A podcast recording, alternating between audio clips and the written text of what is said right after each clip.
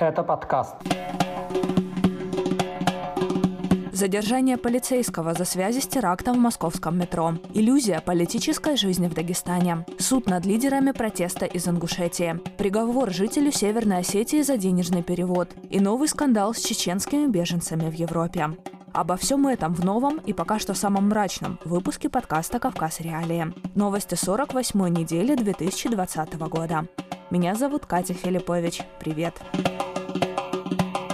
История из Дагестана, которая могла бы лечь в основу шпионского триллера. 23 ноября в республике задержали главу Кизлярского отдела полиции, полковника Гази Исаева. Его подозревают в пособничестве терроризму. Уголовные дела против высокопоставленных чиновников в Дагестане не редкость, но впервые столь влиятельного полицейского начальника обвиняют в пособничестве боевикам. Пока об этом деле известно немного, Исаева подозревают в содействии экстремистской организации «Марат Кавказ». По сути, его обвиняют в помощи при организации терактов в московском метро на станциях Лубянка и Парк культуры. Их жертвами в 2010 году стали 39 человек, еще около 100 были ранены. Тогда террористки-смертницы Марьям Шарипова и Джанет Абдулаева приехали из Дагестана в Москву на обычных рейсовых автобусах – как полагает следствие, одну из них полковник Исаев лично проводил на автовокзал Махачкалы. У нее с собой уже было готовое взрывное устройство. Помимо помощи в подготовке теракта, унесшего несколько десятков жизней, Исаева подозревают и в том, что он передавал боевикам информацию о готовящихся спецоперациях. Интересно, что и сам Исаев получил должность начальника районной полиции в результате теракта. В марте 2010 года в Кизляре подорвал себя смертник. На место приехали полицейские начальники, в их числе глава райотдела Виталий Ведерников. К нему подошел второй смертник, прогремел взрыв, и после этого Исаев получил должность погибшего шефа. До этого он успел отслужить в органах 25 лет. Обвиняемый полковник заявил, что в причастности к терактам и сотрудничестве с Эмаратом Кавказ его оговорил один из участников вооруженного подполья, которого Исаев лично задерживал. Однако суд не учел ни это, ни его былые награды, в их числе благодарность директора ФСБ за вклад в борьбу с терроризмом на Северном Кавказе, и арестовал Исаева до 4 января.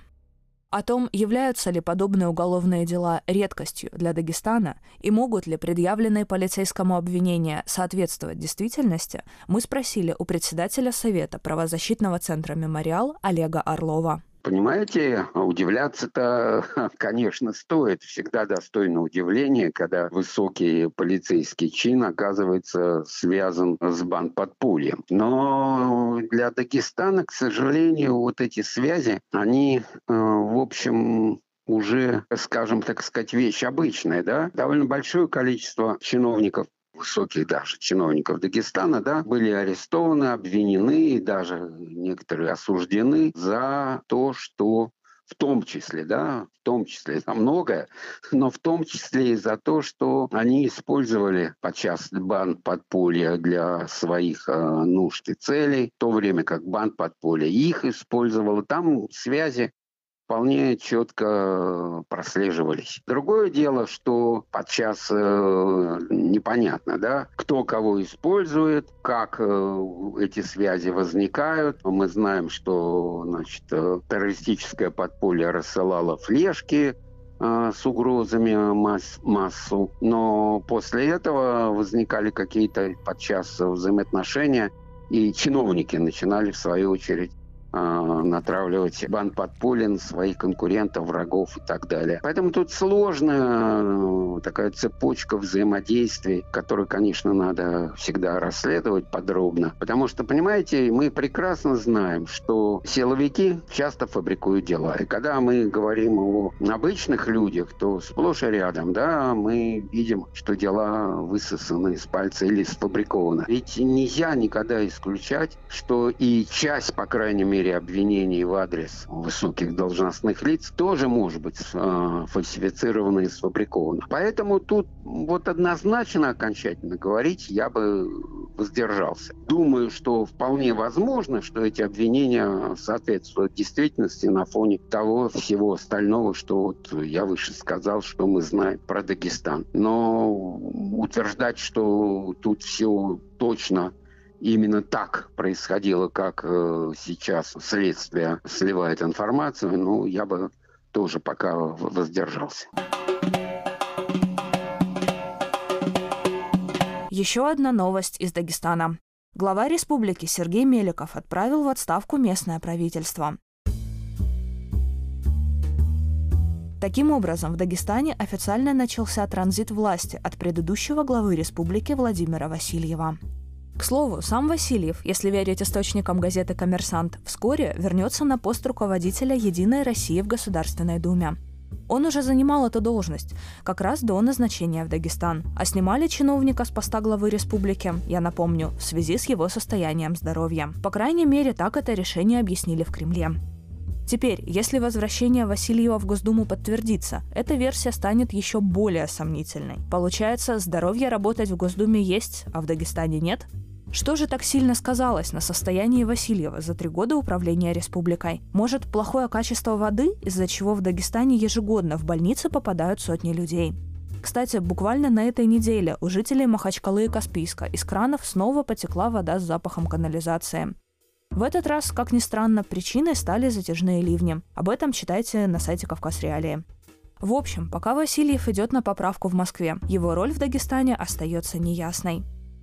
После смены команды политиков в правительстве СМИ снова заговорили, что задачей Васильева была борьба с клановостью. Но, если верить жителям Дагестана, ситуация как и с качеством воды, так и с полицейским произволом за последние годы в республике изменилась не сильно. Вот это поворот! Что же касается нового состава правительства Дагестана, здесь тоже нет поводов надеяться на реальные перемены. Хоть Дагестан и входит в список регионов Северного Кавказа, которым грозит банкротство и внешнее управление, как это уже случилось с Ингушетией, на составе правительства Дагестана экономическая ситуация сказывается не сильно. Так, например, вместо ушедшего на повышение в Мордовию бывшего премьер-министра Дагестана Артема Сдунова назначен его же заместитель Абдулпатах Амирханов. Вряд ли от него можно ожидать кардинально нового подхода к экономической политике в республике. Напротив, такой ход – это еще один признак преемственности власти, а не ее выборности. И если учитывать, что любые перестановки в руководстве Дагестана проводят по согласованию с Кремлем через его назначенцев во главе региона, то что это, если не клановость? Об отставке правительства мы поговорили с заместителем главного редактора дагестанской газеты «Черновик» Магомедом Магомедовым. Пока что вот значительных каких-то перемен не ожидается. Во всяком случае, ощущений таких, что стоп будет стопроцентная зачистка, пока нет. Но мы видим, что идет борьба за такие вот достаточно ключевые направления. Это Министерство образования, Министерство здравоохранения – это такие вот э, одни из самых емких в плане финансирования из бюджета министерств. Потом э, министерство, мы видим, что, скорее всего, произойдут перемены в Министерстве сельского хозяйства, в Министерстве природных ресурсов и экологии Дагестана. Мы ожидаем, что произойдет некоторые перемещения в Министерстве строительства и жилищно-коммунального хозяйства Дагестана. Пока что где-то министерств 5 или 6 мы видим, что будут некоторые перемещения и перемены. Как э, в целом это повлияет на работу дагестанского правительства, мы не знаем, насколько эффективно тоже, но мы понимаем, что эти перемены, они связаны не с какими-то личными, скажем, претензиями к этим персонам, а с тем, что это будет просто новая команда. Ожидать, что эти люди будут как-то по-иному развивать экономику, когда тренды заданы, скажем так, федеральным э, руководством, ну, не стоит. Скорее всего, это будет э, привычная схема, которая была поставлена уже при Васильеве. А так, э, как конкретно будут работать те или иные персонали, ну, мы пока будем надеяться, что за ними не прилетят э, люди, чьи суровые лица скрываются под черными масками и не заберут куда-нибудь Лефортово. Будем надеяться на это. Уроженец Северной Осетии Георгий Гуев получил 6 лет строгого режима за то, что якобы перевел 7201 рубль в исламский фонд Мухаджирун. По версии следствия, пожертвование попало к проповеднику Абу Умару Сосетлинскому, а тот передавал деньги экстремистской группировке «Исламское государство». Изначально в деле Гуева фигурировали не 7 тысяч рублей, а 50 миллионов. Откуда такие деньги у 28-летнего уроженца Северной Осетии, который уехал в Москву, закончил экономический университет имени Плеханова и пару лет успел поработать, неизвестно. Впрочем, на последнем заседании суда следствие заявило, что Гуев якобы перевел в фонд 31 тысячу рублей. Откуда такой разброс в цифрах, тоже загадка. Сам Гуев факт переводов не отрицает, но заявляет, что деньги посылал на благотворительность фонду «Живое сердце», который строит колодцы с питьевой водой в Африке. Жертвовать на колодцы в Африке – довольно популярный вид благотворительности на Северном Кавказе. На колодцы деньги жертвовали и глава Чечни Рамзан Кадыров, и боец UFC, гордость Дагестана Хабиб Нурмагомедов. К ним никаких претензий. В поддержку недавно осужденного Георгия Гуева, кстати, выступали его земляки во Владикавказе. Депутат Госдумы Зураб Макиев и Комитет матери Беслана обратились к Генпрокурору России с просьбой обеспечить объективное судебное следствие. Теперь защита Гуева намерена обжаловать приговор и дойти, если придется, до Европейского суда по правам человека.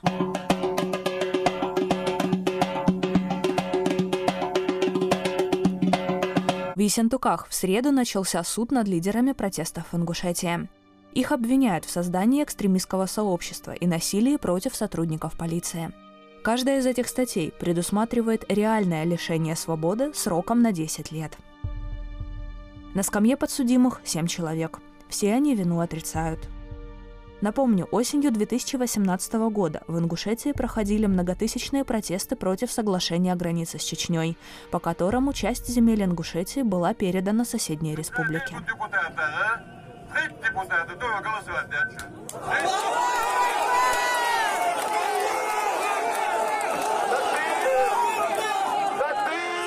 Какой-то момент показалось, что власти пошли навстречу протестующим.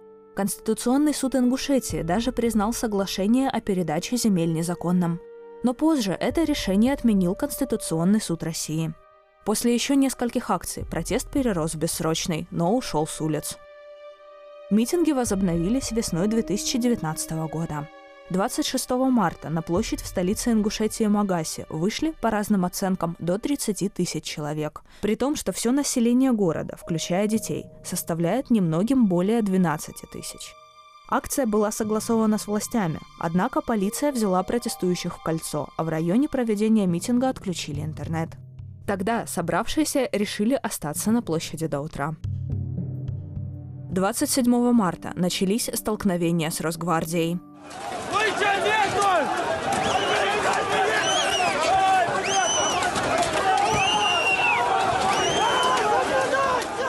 Параллельно с этим акции в поддержку жителей Ингушетии проходили в других городах России, в том числе и в Москве.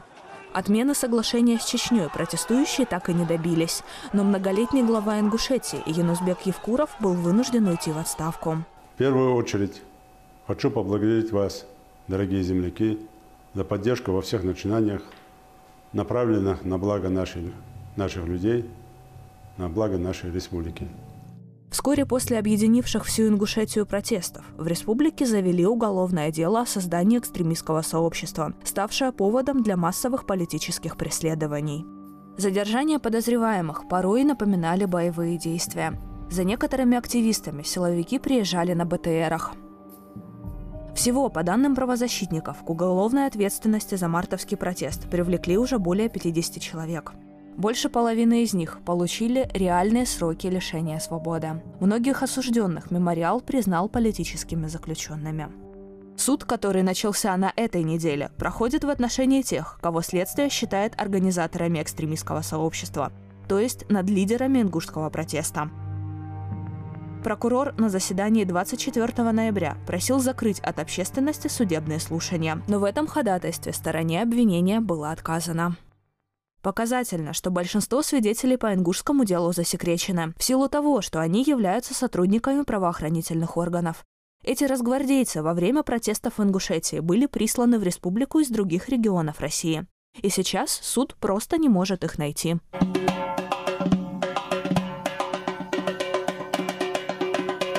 Новый скандал с чеченскими беженцами во Франции. Заключенные депортационного лагеря под Парижем пожаловались, что заразились коронавирусом и не могут получить медицинскую помощь. Нам удалось связаться с одним из беженцев. Это представитель Ассамблеи чеченцев Европы. На условиях анонимности он рассказал, что всего ковидом заразились около 15 человек. Но охрана и врачи якобы отказываются их лечить, объясняя это тем, что тесты на коронавирус у беженцев отрицательные. В то же время, как утверждает собеседник, у некоторых чеченцев уже после того, как их депортировали в Россию, тест на коронавирус все-таки показал положительный результат. Лагерь, о котором идет речь, расположен неподалеку от аэропорта Шарль-де-Голь. Представитель администрации учреждения на вопрос корреспондента «Кавказ Реалии» не ответил по существу. Услышав, что вопрос касается беженцев из Чечни, он посоветовал обратиться в Организацию по защите прав беженцев и прекратил беседу. Отмечу, что помимо жалоб на отсутствие медпомощи, чеченские беженцы заявляют, что их якобы обманом заставляют подписывать документы на выдворение из Франции – как утверждает наш источник, сотрудники лагеря приносят документы на французском и говорят, что это доверенность адвокату. А потом оказывается, что подписанные бумаги – это согласие на депортацию. Получить комментарий по этому поводу нам тоже не удалось. Участие чеченских беженцев во Франции. Ситуация ухудшилась после введения в стране режима чрезвычайного положения – его ввели из-за убийства под Парижем школьного учителя Самуэля Пати. В октябре этого года ему отрезали голову за то, что во время урока о свободе слова учитель показал детям карикатуры на пророка Мухаммеда. Сам нападавший, это 18-летний чеченец, выросший во Франции, был убит в перестрелке с полицией. Преступление шокировало французское общество. Представители чеченской диаспоры в Европе тоже осудили убийство. Они обвиняют в произошедшем вербовщиков исламских радикалов в интернете которые активизировались как раз с началом пандемии коронавируса. В некоторых городах Франции прошли митинги чеченцев с благодарностью французским властям за убежище и с призывом не допустить массовых преследований в отношении мусульман. Несмотря на это, у многих чеченцев прошли обыски. Представители диаспоры жалуются, что полиция проверяла их дома не из-за связи с радикалами, а именно из-за национальной принадлежности – и хотя представители МВД Франции отвергают эту информацию, сейчас в депортационных лагерях выдворения из страны ожидают десятки, если не сотни выходцев из Чечни. Проверить, в каких условиях они содержатся и насколько соответствуют действительности, например, их жалобы об отсутствии медицинской помощи, порой практически невозможно. Напоследок продолжение эпопеи Рамзан Кадыров против комиксов Марвел. Как я рассказывала в предыдущем выпуске, глава Чечни потребовал убрать изображение Человека-паука, Капитана Америки и Тони Старка из детского центра при новом жилом комплексе в городе Курчелой. К несчастью для супергероев, Кадыров лично приехал посмотреть на новый детский центр. Не знаю, может, главе Чечни больше по душе вселенная DC? Победу в битве с супергероями ожидаемо одержал Кадыров. Вместо персонажей комиксов, как мы и предполагали, на стены детского центра поместили изображение отца главы Чечни Ахмата Кадырова. В его компании оказались чеченские участники Кавказской войны. Это первый имам Северного Кавказа шейх Мансур, Бейбулат Таймиев, названный Пушкиным «Грозой Кавказа», и Байсангур Бенуевский по прозвищу «Человек из камня». Интересно, что бы сказали они сами, узнав о своей роли в сражении Кадырова с комиксами.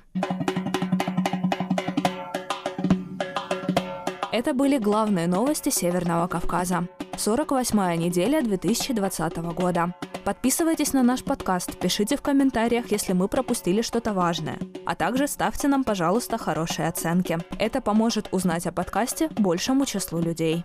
Меня зовут Катя Филиппович. До встречи в следующую пятницу.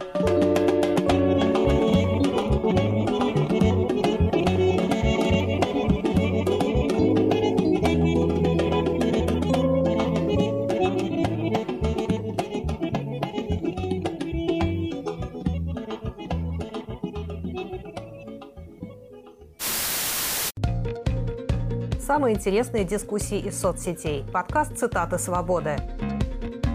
Каждый понедельник и четверг я, Аля Пономарева, пересказываю вам самые важные дискуссии, чтобы вы могли не тратить время на чтение Фейсбука и просмотра Ютуба.